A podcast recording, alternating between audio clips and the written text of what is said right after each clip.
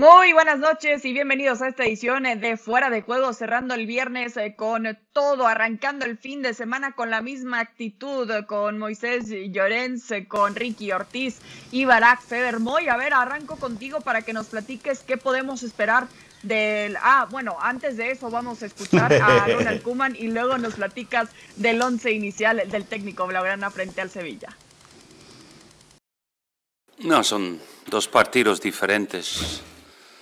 Mañana es campeonato, miércoles es, copa, entonces quiere decir que intentar ganar los dos. Sabemos el resultado de, copa es, es, es, es, un 2 a 0 en contra y mañana es seguir con nuestra racha que, que estamos haciendo en, el campeonato. Entonces es sumar puntos y presionar a los de arriba. Bueno, que uh, Ronald ha hecho hasta, hasta hoy una muy buena temporada. Es un defensa joven que yo creo que ha aprendido mucho de jugar muchos partidos, ha demostrado su calidad, ha demostrado su físico. También es importante hoy en día en, los equipos tener gente fuerte, tener gente rápido ya como he dicho otro día, que se tiene que mejorar eh, su juego con balón, pero nos aporta defensiva, defensivamente muchas cosas. Bueno, el Barcelona marcha en la tercera posición de la Liga Santander por debajo del Atlético de Madrid y Real Madrid. En la Copa del Rey los blaugranas tendrán que remontar en el Camp Nou para avanzar a la gran final. Mientras que en Champions jugarán la vuelta de los octavos de final contra el PSG, también con un marcador adverso, pero todo puede suceder. Se le vienen unas semanas bastante complicadas, Moisés, empezando ya con lo que se viene este mismo fin de semana frente al Sevilla. En cuanto a la alineación, ya recuperó a Araujo también. ¿Qué podemos esperar del once inicial? Bueno, eh, saludos a todos. Pues que Ronald Koeman hoy, bueno, hoy no, hoy y ayer ha estado probando un cambio de sistema, algo que ya buscó en, eh, al inicio del campeonato, cuando, cuando trataba de ubicarse el técnico holandés en un, y trataba de identificar bien a la plantilla con la mejor, en el mejor esquema de juego que él consideraba para, el equipo. Y según ha podido saber ESPN, ayer y hoy eh, eh, Ronald Koeman planteó, bueno, ha, ha, practicado, eso no quiere decir que lo vaya a hacer, ¿eh? Pero ha practicado con tres centrales, dos carrileros largos que serían Serginho Dest y Jordi Alba por la derecha, la línea de tres centrales con Araujo, Lenglet o Untiti y Gerard Piqué en el eje, por delante eh, Frenkie de Jong, Busquets y Pedrilla, arriba Griezmann y Lionel Messi. Esa sería la supuesta alineación que ha practicado hoy eh, eh, Ronald Koeman, como te digo, ayer y hoy, Ronald Koeman en la ciudad deportiva Joan Gamper, el Barça ha viajado ya a Sevilla, está pernontando en la capital andaluza y mañana a las 4 y cuarto, hora de la siesta, que no solo es cuando juega el Madrid, es hora de la siesta, mañana también es hora de la siesta, 4 y cuarto de la tarde, en el Ramón Sánchez Pizjuán, Sevilla-Barça hora de la siesta, pero tendrán que estar bien despiertos, eh, también considerando que se viene un partido importantísimo en la liga, no solo por lo que puede implicar también en la temporada, sino definitivamente eh, eh, contra un rival tan complicado como lo es el Sevilla. Barak, de lo que viste, de lo que nos platicó Moy, de este posible equipo titular con lo que ya estaba probando Ronald Kuman, ¿qué te parece? ¿Cuál, ¿Cuál ves que pueda ser su objetivo planteándose de esta manera? Bueno, eh, complicado. Si, es así, como, como anuncia que podría ser Moisés, pues te habla de, un término que, se utiliza mucho en España, ¿no? Y, que creo que es bastante gráfico. Si, sale con cinco es canguelo, canguelo puro. Eh, cinco atrás es algo que ya probó, que, no funciona y que solamente exhibe los fantasmas y, las dudas que tiene el Barcelona. El Barça no defiende, no, no, es que no defienda mal, es que, es que no defiende. Con la llegada de Araujo, si lo insertas entre dos centrales, pues probablemente dejes menos espacios. Pero de por sí al Barça no le sobran elementos por delante de, la pelota y, estaría sacrificando a uno.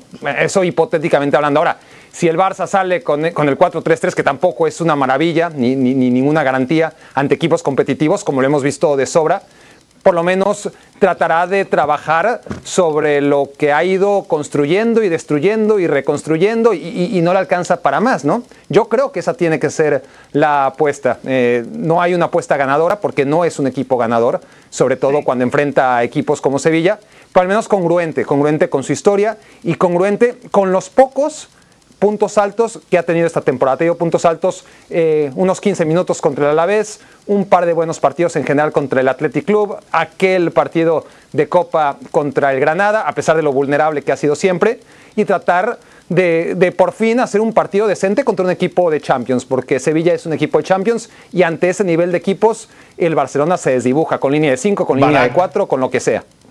Barak, eh, equipo de Champions y no olvidemos que si se despistan, si se despistan Atlético y Real Madrid, puede ser claro. el Sevilla aspirante al título, ¿eh? Bueno.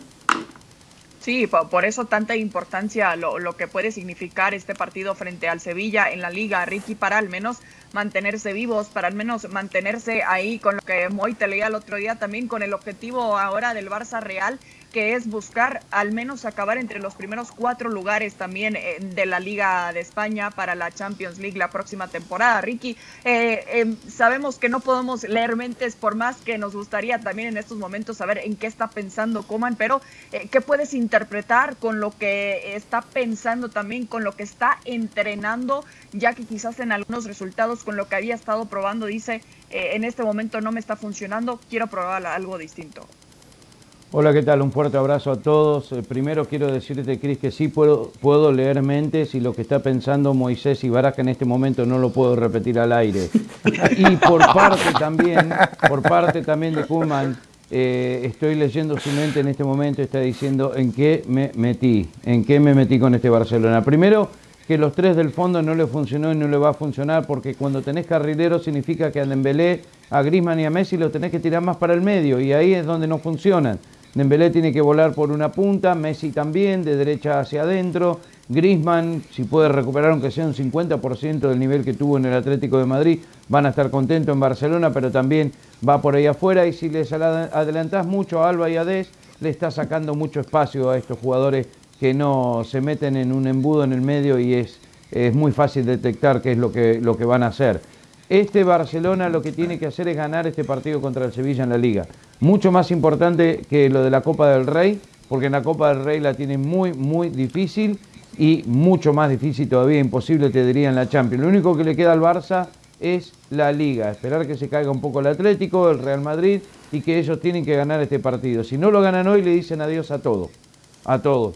Y, y, y, quizás es un reflejo de lo que está pasando con este Barcelona esta, esta temporada, eh, que es lo que es, es la realidad y, al margen de todo eso es salvar a Messi quizás como goleador, eh, pero nada que lo va a detener para que se quiera ir, sino si se va con las manos vacías. Es, es, es un Barcelona que falla por todos lados y como decía Barak, y lo venimos diciendo mucho en este programa, cada vez que se enfrentan a un equipo bueno, cada vez que se enfrentan a un partido decisivo, el partido contra la Juventus que tenía que empatar nada más para terminar primero en el grupo, lo termina perdiendo 3 a 0, que los partidos que perdió en la Supercopa, en el, la Copa del Rey, eh, el baile que le pegó el Paris Saint Germain en su propio estadio en Champions, es una realidad de este Barcelona. No sí. veo mucha mejoría, pero este es el partido que tienen que ganar contra Sevilla por la liga si les queda algo de esperanza, una luz al final del túnel. Es que parece que estaban ya empezando esta temporada muy contra la espada y, la pared. La espada en ese momento quizás estaba un poco lejos porque decían, bueno, tenemos varias oportunidades. Ahora la espada parece estar un poco más cerca y sienten un poco más esa presión. Pero por lo que nos, nos platicas también rápidamente para cerrar, interpretas lo mismo que el Barça en este momento, por lo que te has podido enterar, que le quieren dar prioridad a lo que es la liga versus lo que le espera en la Copa del Rey. No, el, bueno, el, el, Barça lo que quiere es asegurar algo, pero algo no, no, claro. no, no, se puede asegurar nada, y menos a estas alturas, y menos con, con, las constantes vitales que tiene el equipo, que cada vez son más flojas. Yo hace unas semanas, eh, eh, eh, y, y, sé que vamos justo desde tiempo en el segmento, hace unas semanas con el tema de Kuman yo veía claro que iba a seguir el año que viene. Ahora tengo dudas. Sí. Sí, definitivamente. Y lo que también lo, lo veía eh, desafortunadamente con el sangrado de, de, nariz puede tener que ver con algo de estrés. Bueno, que eso no. Eso él, él Dime, piensa que él, él, se medica con Sintrón, que es para, para hacer ah, más líquida la sangre, y no es la primera vez que le sucede. Pero bueno, sí. el técnico también está delicado de salud. Recordemos que tuvo un infarto de miocardio antes de, de agarrar al Barça como técnico. Pues Kuman también la presión la está notando y esperemos que lógicamente no que todo quede en nada, pero que bueno, que, que, que, que al final todo pasa factura. Normal, normal, por lo que se está viviendo seguramente en el día a día y de manera interna también en el Fútbol Club Barcelona. Muy gracias por toda esa información. Platicamos ahora, nos quedamos en la liga de lo que le viene también al Atlético de Madrid con estas malas noticias de que es baja Joao Félix. Eh, Barak, ¿cuánto le pesará a este equipo que de por sí ya está sufriendo un poco en cuanto a la falta de contundencia? La buena noticia es que no, no le va a afectar mucho. Y, la mala noticia, viéndolo a largo plazo, eh, pues pues también, ¿no? Eh, eh, es, ojalá le, afectara al Atlético la ausencia de Joao Félix, porque eso querría decir que ha sido una pieza importante, eh, si no indispensable, para estar donde está el equipo, que resentir o encontrar un plan B eh, va a ser algo complicado, un reto, y, no es así, ¿no? Eso sería una buena noticia para el Atlético de Madrid. La, mala noticia es que, que, no está teniendo protagonismo, que sigue siendo un jugador de chispazos, de, futuro, que está por comprobar su valía, que, que, sigue siendo un jugador mucho más caro que lo que ha eh, presentado por ahora como argumentos en, la cancha, con un techo altísimo, pero, pero también muy lejos de alcanzar. Y, no, particularmente cierto es que las ausencias se van acumulando entre el COVID, entre las, lesiones, entre la sanción de aquel, de, de, Tripier, pero tampoco podemos decir, mira, el Atlético de Madrid eh, sufre lo que no sufre el Barça o lo que no sufre el Real Madrid. todo el mundo, todos los equipos de Europa están más o menos igual. Y de hecho el Atlético de Madrid se estaba salvando, ¿no? Eh, no, tenía tantas bajas hasta que ahora le, toca. Es algo totalmente normal en la dinámica que está teniendo esta temporada y no debemos de entender que tiene relación directa con la caída. Es parte, es parte obviamente de, lo que está viviendo el equipo, pero no, eh, para nada se trata de una ausencia que pueda socavar ¿no? Eh, las aspiraciones del Atlético de Madrid. Ojalá si fuera, insisto. Sí, y definitivamente en cuanto a bajas también, bueno, lo de Héctor Herrera que, que se perdió cinco compromisos, ya está de regreso, ya entrenó también eh, con sus compañeros, apenas pudo recibir la noticia. Contra el Villarreal, Ricky, ¿cuánto se le podría complicar al Atleti? Mucho, el Villarreal es un muy buen equipo, que está bien dirigido, que está muy cerca de Champions, que sabe que estos partidos tiene que sacar resultados, tiene que sumar puntos. Eh, un equipo que está todavía en, Europa League, pero que ha sido una grata sorpresa. Y al margen de todo eso, el Atlético ya viene con tres partidos consecutivos sin ganar. Igual contra el Levante, especialmente el segundo partido que perdió 2 a 0, generó una increíble cantidad de situaciones de gol, no se dio, pero con el Chelsea dio una cara que no habíamos visto, fue muy mala y el, cambio tiene que ser muy grande eh, para, para, para el equipo del Cholo Simeone. Creo que a Llorente lo van a tener que adelantar, que juegue adelante y no de lateral derecho o de carrilero, para que tenga un socio mejor eh, y lo pueda liberar un poco más a, Luis Suárez, que sin duda es el más peligroso que tiene el equipo.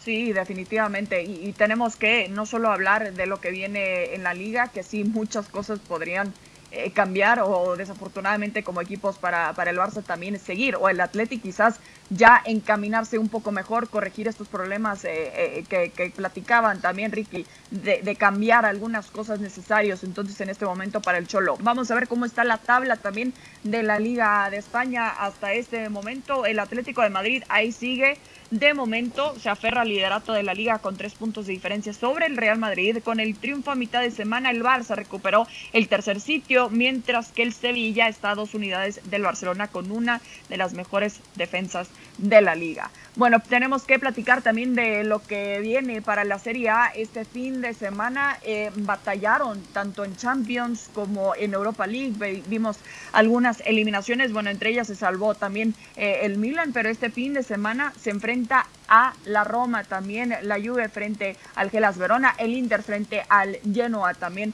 en esta próxima fecha 24. Ricky, me quedo contigo. E, entre estos tres, eh, ¿quién la tiene más complicada pensando en este fin de semana? Bueno, voy uno por uno. El Inter no lo va a tener fácil con el Genoa, que es un equipo que ahora está jugando muy bien y le está sacando puntos a todos. Es casi imposible hacerle un gol desde que asumió Ballardini. Está muy bien, pero el Inter es el puntero y está pasando por un gran momento y tiene a todo el equipo. Va a ser un muy buen partido. La Juventus le faltan muchísimos jugadores, otra vez sin Cuadrado y sin Alexandro. eh, llamó a seis jugadores de la primavera Pirlo para poder eh, eh, afrontar este compromiso contra un Verona que es muy fuerte de local. Y el partido de la Roma no tiene a Checo, que se lesionó en la Europa League al final, al minuto 65 aproximadamente, contra el Braga y no va a estar. Y eso es una baja grandísima. La Roma viene de empatar 0 a 0 contra el Benevento, que no fue un buen resultado para ellos, y la Roma no le ha ganado a ninguno de los de arriba. Con todos los de arriba que están peleando por Champions, o ha empatado alguno y los perdió todos. El primer partido con el Milan terminó 3 a 3. Fue un partidazo, pero el Milan también llega medio herido, lo cual lo hace peligroso y sabe que no puede perder más puntos si quiere que el Inter no se siga escapando, que ya le lleva cuatro puntos de ventaja. Va a ser un partidazo. Sí, y es que parece, eh, que el equipo del Milan tiene una espinita clavada en este momento que no sabe todavía cómo identificarla, cómo sacarla, a pesar eh, de, de, que, bueno, más bien, eh, de que había arrancado muy bien la Serie A hablábamos que estaba regresando poco a poco a ese Milan glorioso también, que por cierto tendrá un cruce de octavos de final en la Europa League súper interesante eh, contra el United. Pero a ver, pensando en lo que viene, con la baja de Roma, ¿cómo puede aprovechar el Milan para no dejar ir puntos de nueva cuenta en la Serie A? Bueno, pues ha entrado en una dinámica algo extraña. Eh, eh, lógicamente aquella super racha tenía que acabarse y el globo se, se ha ido pinchando. Eh, poco a poco. Es cuestión de plantilla y es cuestión de mentalidad. El Inter eh, eh, le pasó por encima en el derby la semana pasada. la Juve es verdad que tiene muchas bajas, pero bueno, al final tiene mucha experiencia. Te lo digo, o sea, el Milan lógicamente también tiene su experiencia, pero la Juve es un equipo mucho, o ha sido un equipo mucho más hecho en estos últimos años y ahí le puede incluso arrebatar posiciones en la clasificación al Milan. A mi modo de entender, y, seguro que Ricky eh, acaba insultándome, pero el título se lo van a disputar el Inter y la Juventus de Turín. El Milan eh, lo va a mirar desde la barrera y luego vamos a ver eh, qué le da a, la Roma o, al Atalanta como para poder sumarse a la fiesta, pero ya también desde una larga distancia. Sí, no. Pero Ricky, a ver qué dices. No te voy a decir nada Moisés, porque últimamente andas muy sentimental y, como te aprecio mucho, quiero que te cuides. Entonces, no, tenés razón. Vale. Pero lo he dicho mal hoy o no lo he dicho mal. ¿Lo he dicho mal o no? Porque tú del Villarreal, tú, del Villarreal no tienes ni idea, pero yo, yo te he respetado, yo me he callado. No, no, está bien. Es más, bien. nunca tuviste tanto sentido desde que te conozco, mira. bien, gracias. gracias, gracias, Ricardo Ortiz. Gracias, Ricardo Ortiz. A ver, y yo, yo, creo, yo, iría más allá y, diría que, la inercia de, estas últimas jornadas o, acercándonos ya a esta recta final de, la Serie A va a, ser mucho menos esta óptica de lucha de dos y más una lucha en la que va a ser la Juventus quien más se le va a ir eh, presionando al Inter y, haciendo dudar al equipo que ahora mismo es el gran favorito al título. Juventus e Inter, para mí, carrera de dos, pero claro, Juventus se tiene que meter y hay un partido pendiente clave en ese asunto. Y por lo demás, veo a, a Milan y a Roma rindiendo todavía muy por encima de sus capacidades reales, haciendo grandes temporadas los dos. Va a ser muy interesante verlos enfrentándose y, calibrando fuerzas para ver quién está peor. ¿no? Eh, insisto, los dos están en, Champions y, ojalá se mantengan ahí. Creo que es su verdadera ambición quedarse en el top 4 y abajo de ellos la, gran pelea por los puestos 3, 4. Ojo con, Lazio y Atalanta, ¿no? Yo creo que va a ser Lazio, Atalanta, Roma y, Milan los que van a estar peleando por este tercer y cuarto puesto, que, el Milan muy pronto nos vamos a dar cuenta que, que, esa es su verdadera lucha y no hay ninguna pena en eso. ¿eh? eh el Milan por ahora está para eso y si logra trabajar en lo que tiene, que es un gran equipo, muy joven y que está ganando experiencia, pues ya vendrán temporadas en las que realmente no sea una ilusión pelear por el Scudetto. Sí, va a ser interesante cómo, cómo podrá aprovechar también el hecho de, que el Inter tiene esto para pelear y ya lo de la Serie A, que sí sería bastante importante también cortar esa racha ya tan larga de la vecchia señora. Pero habrá que ver cómo concluye también, cómo eh, lo que sucede este mismo fin de semana también será interesante. Pero hablando de este fin de semana, lo que se viene también en Stamford Bridge, el Chelsea frente a la Manchester United, el Chelsea que marcha en este momento invicto ya bajo el mando de Thomas Tuchel en el banquillo y ya está en la quinta posición de la tabla. Y los de, de Ole liderato hasta este momento. Pero eh, sabemos que los de Tuchel en este momento quizás sí agarrando esta confianza importante. Ricky ya, ya tiene su sello, ya tiene su once ideal, el nuevo técnico de los Blues. Yo creo que sí, está muy bien con este equipo, eh, impone una idea que, que los jugadores del Chelsea lo están siguiendo, no le tiembla el pulso de dejarlo a Havertz en el banco, a Kanté en el banco, de ponerlo a Giroud arriba, de Rudiger como titular en el fondo, em, Alonso que no era tenido en cuenta por Lampard, ahora está jugando y está jugando muy bien. Por cierto, Ricky, este Ricky, Ricky, perdona que te corte. Marcos Alonso, que por cierto, dejadme que os diga que el Barça lo tenía fichado en este mercado de invierno de, haber de haber salido Junior Firm. Bueno, de haber salido, no. El Barça lo tenía, lo tenía firmado a Marcos Alonso con la condición de que Junior se hubiese ido al Milan. Junior Firpo decidió no moverse del Barça y Marcos se ha quedado en el Chelsea de manera acertada porque está jugando. Pero Marcos era fichaje del Barça en el mercado de invierno. Y qué bien está jugando. Sí, muy bien. Y en defensa por eso ¿eh? digo que el, Chelsea le va a ganar al Manchester United este fin de semana. Anótenlo, graben este programa. ¿También esperas lo mismo, Barack? ¿Qué, qué, fue? ¿Que, ¿Que va a ganar el Chelsea al Manchester United? No lo descarto, pero a ver, vamos a ver lo que hace el Manchester United a lo largo de esta temporada contra equipos como el City, como el Liverpool, como el Chelsea, como el Arsenal, como el Tottenham. Y encontraremos que por más expectativa que levantan esos partidos, acaban siendo partidos muy, muy flojos y casi siempre que acaban. 0 -0. Perdón, sí, el Tottenham le ganó 6 a 1, ¿eh?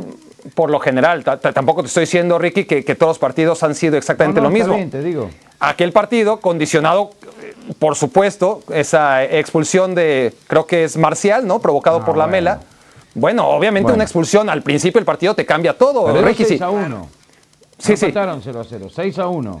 Sí, sí, con, nombre menos, con nombre menos desde el minuto que 14. Pero, no importa, Ricky. La, la, verdad es que el Tottenham ha empeorado muchísimo, un muchísimo desde ese momento y el Manchester United ha mejorado muchísimo. Por eso el Tottenham está donde está, no, no, está en la discusión, y el Manchester United está ahí arriba donde aspira a estar el Chelsea. Entonces es una muy buena prueba para el Chelsea. Me gustaría equivocarme y, así como muchas veces planeábamos o planeamos partidos espectaculares de la Premier League y han acabado 0-0, sobre todo cuando está el Manchester United involucrado, salvo ese 6-1, gracias Ricky por recordarlo, ojalá sea un partido espectacular, no, no, no lo creo. Eh, el Chelsea es un equipo que es proactivo, a diferencia del United, que va a tener el balón, que lo va a mover mucho, y el United va a esperar, y el United va a esperar, y el Chelsea lo va a seguir moviendo, y, el United va a esperar, y, así va a ser el partido, a ver si cae un contragolpe por parte del United. Eso sería lo normal. Eh, vamos a ver qué ocurre, ojalá sea mucho más espectacular de lo que pienso. Bueno, y, anímicamente hablando, muy, el Chelsea, después de lo que hizo frente al Atlético de Madrid, tendrá que llegar con algo de confianza, especialmente individualmente con Olivier Giroud, que también ha visto oportunidades importantes eh, con Tuchel. Pero, ¿qué, esperas eh, en este encuentro? Lo que ya platicaba Enrique, lo que ya platicaba Barak, también en cuanto a las pruebas que tiene que seguir enfrentándose el nuevo técnico de los Blues. Bueno, pues yo, yo voy a. Igual rompo un poco la, idea general, pero a mí el Chelsea fue de los equipos que en esta jornada de Champions me, gustó, es decir, me, distrajo ver el Chelsea, eh, sin ser un partido muy brillante contra el Atlético Madrid, pero sí que fue un, equipo que, bueno, que, mostró una cara muy diferente a cómo juega eh, con Lampard. Veías eh, que la pelota circulaba más rápido, que había como mucho movimiento arriba. Eh, eh, la, gente dice que fue un partido romo, ¿no? Que fue un partido eh, soso. A mí, a mí el Chelsea me gustó porque, porque creo que más allá de que el Atleti hiciese un, tuviese un planteamiento muy rácano, otra vez por parte de Simeone, el Chelsea a, mí me gustó. Me, me, empezó a mostrar cositas que dices, pues, pues es un equipo interesante. Y contra el Manchester United, que es ese equipo que nunca sabes cómo te va a salir, que no, no, no entiendes eh, si, si, una semana juega muy bien o otra semana juega muy mal, eh, cómo le van a poder afectar o no las bajas. Bueno, pues, pues se va a ver un, un partido eh, bonito y yo estoy con, con Ricky y con Barayo. Creo que lo, lo, lo puede ganar el Chelsea sin problema. Ojalá, ojalá sea un, un, partido también entretenido porque en papel sí suena muy interesante. Ahora, yo soy malísimo, ¿eh? Si yo que gana, yo soy malísimo. Si yo que gana el Chelsea, va a golear el Manchester United. Que, que, o sea, que nadie me haga caso a la hora de apostar. Es decir, que yo soy nefasto para esas cosas, ¿eh? Sí, sí, yo también voy, no te preocupes, por eso nunca apuesto también, porque si no me quedaría pobre. Pero Ricky, a, a, ver, tenemos que hablar también del Liverpool, que al menos en la Champions dio buenas señales, pero sabemos que está sufriendo todavía en la Premier League este fin de semana que se enfrenta al Sheffield United, los de Jürgen Klopp, que les urge recuperarse. Es el momento para hacerlo. Más allá, te pregunto, ¿podrá hacerlo? Yo creo que está muy difícil para el Liverpool en la Premier. La Champions quizás es otra historia, pero se enfrentó a un equipo desde mi punto de vista flojo comparado al Liverpool y a la mayoría de los equipos que están en esta fase de Champions, que jugaron de local pero jugaron de visitante. Eh, cosa que también le juega en contra. Y al margen de todo eso, em, yo no veo al tridente tan punzante, tan compañeros, eh, no veo esa alegría, esa chispa que se vio hasta el año pasado. Todo llega a su fin em, y, al margen de todo esto hubo muchos rumores de que Salah se iba y ahora se queda, vuelve a hacer goles, pero el equipo con tantas ausencias, especialmente en el fondo, le estaban pasando factura. Eh, yo lo veo complicado en la Premier, eh, por, primero porque es del City, punto. Ya está, ya se escapó y no lo van a agarrar más.